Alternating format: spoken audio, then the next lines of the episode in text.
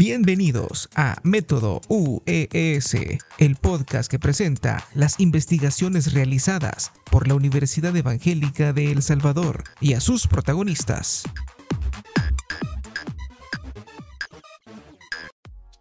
Bienvenidos a un nuevo podcast de Método UES queremos presentarte un estudio realizado por la doctora Andrea Vallecampo, graduada del doctorado en medicina de la UES y de la maestría en metodología de investigación científica de la Universidad Evangélica de El Salvador. La doctora Andrea Vallecampo es coordinadora de investigaciones de la Facultad de Medicina de la Universidad Evangélica de El Salvador. También es vicepresidenta del Comité de Ética para Investigaciones en Salud y es coordinadora de la maestría en metodología de la investigación científica de la Escuela Escuela de Posgrados UES.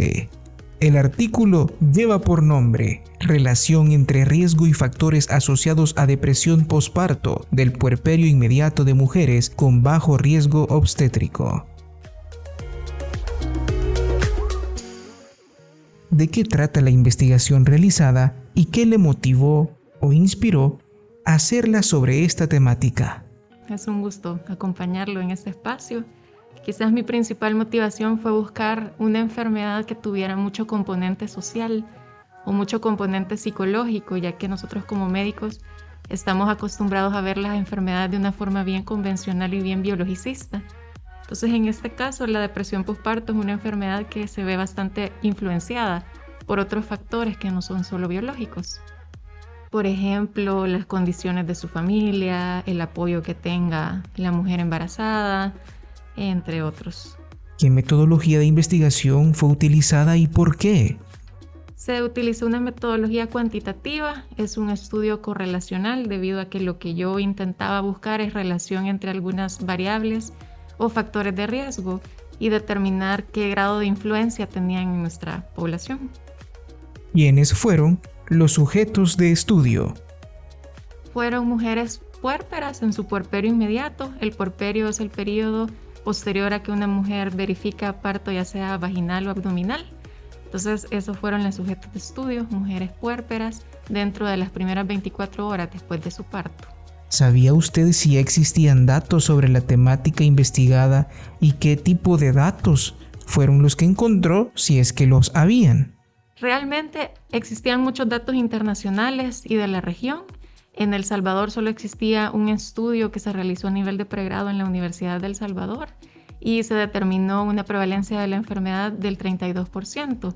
Entonces me llamó mucho la atención buscar esa comparativa, ver cómo estábamos nosotros con respecto a las estadísticas de otro país. En la literatura encontramos que una de cada seis mujeres que verifican parto padecen de depresión postparto y de acuerdo a la OMS hay una prevalencia del 10 al 15% de la enfermedad a nivel mundial e incluso en países en vías de, desarrollo, ¿verdad? Esto asciende al 20 al 40%. ¿Cuáles fueron las dificultades mayores y cuáles fueron los principales hallazgos? Quizás las principales dificultades fue la recolección de datos. Obviamente las madres después de verificar su parto están cansadas, adoloridas, entonces quizás eso fue un poco la, complicación más grande, recolectar datos y, conseguir la aprobación de, de, ese proceso. En el estudio encontramos resultados bien interesantes. En la población se encontró un riesgo del 44.4% de depresión postparto. Esto es importante porque es incluso por arriba de lo que nosotros esperábamos comparando con, la, con las estadísticas internacionales. Y otra cosa bien importante fue que a partir del instrumento de recolección o el instrumento de tamizaje que utilizamos, este es capaz de detectar signos de alarma. Entonces, del total de las mujeres encuestadas, el 11.7% presentó riesgo de desarrollo de ideación suicida o de conducta suicida. Y del total de mujeres con riesgo de depresión postparto, el 22.5% presentó riesgo a conductas suicidas. Es bastante importante porque nos permitió hacer una derivación mayor o mejor para las personas que necesitaban atención psiquiátrica. ¿Cuál fue su hipótesis? ¿Y si esta se confirmó o se descartó? La principal hipótesis de este estudio era identificar qué tipo de factores tenían mayor influencia. Entonces mi postura realmente era tratar de determinar o no si los factores sociales y psicológicos eran predominantes por encima de los biológicos. Y realmente así fue, porque hay factores, por ejemplo, estado civil, procedencia, escolaridad, estabilidad laboral y violencia que estaban influyendo más que otras variables. En el caso de los factores de riesgo que estaban más, más afectando más a la población, encontramos la violencia. Es 16.71 veces más probable el desarrollo de depresión postparto en mujeres que sufrieron algún tipo de violencia intrafamiliar. Y también podemos mencionar lo mismo con variables importantes, por ejemplo, en mujeres que experimentaron culpa durante el embarazo a raíz de que su embarazo fue no deseado o no planificado ya que estadísticamente determinamos que 12.9 mujeres que padecieron culpa durante el embarazo era más probable que presentaran la enfermedad.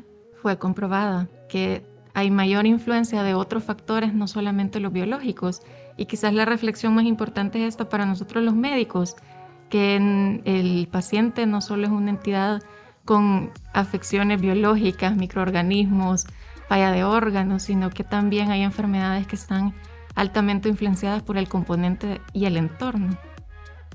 ¿Cuáles son las conclusiones de su estudio? Quizás lo principal que me llevo yo de la realización de este estudio es la alta incidencia de una patología que es muchas veces ignorada. Nosotros como médicos rutinariamente no tenemos la costumbre de buscar eh, signos o síntomas de trastornos mentales durante el embarazo o durante el puerperio.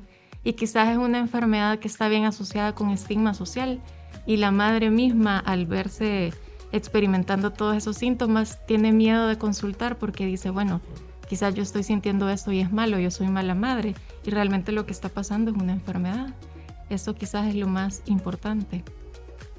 ¿Qué recomendaciones les da al gremio y al público en general? Quizás mi más grande recomendación es que vean a la mujer embarazada de forma integral, que haya un abordaje mayor sobre cosas alternativas, ¿verdad? No lo tradicional, no solo ver los datos clínicos, sino que también investigar sobre su entorno, factores de riesgo que estén eh, haciendo algún grado de influencia en la vida de la mujer. Y una herramienta muy sencilla que pueden utilizar es método de tamizaje. La escala postnatal de Edimburgo, que es la que yo utilicé, es una escala de 10 preguntas de selección múltiple y fácilmente pueden determinar si la mujer tiene riesgo o no. Y las mujeres que presenten riesgo pueden ser derivadas al, al nivel de atención correspondiente. Primero, que traten de vivir todas las etapas del embarazo de la forma en la que naturalmente tengan que vivir, la verdad.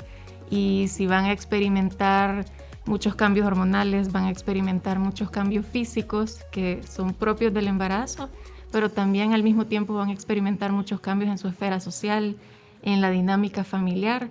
Y si en algún momento ellas están experimentando alguna sensación, algún sentimiento que consideran que no es la más adecuada, que no tengan miedo de buscar ayuda, que el personal de salud está dispuesto a, darle atención cuando ellas lo requieran. Muchas gracias, feliz. Gracias, doctora Andrea Vallecampo, por su tiempo. Y para aquellos que quieren leer el artículo completo para sus trabajos o investigaciones, lo pueden encontrar en la página www.uees.edu.sb.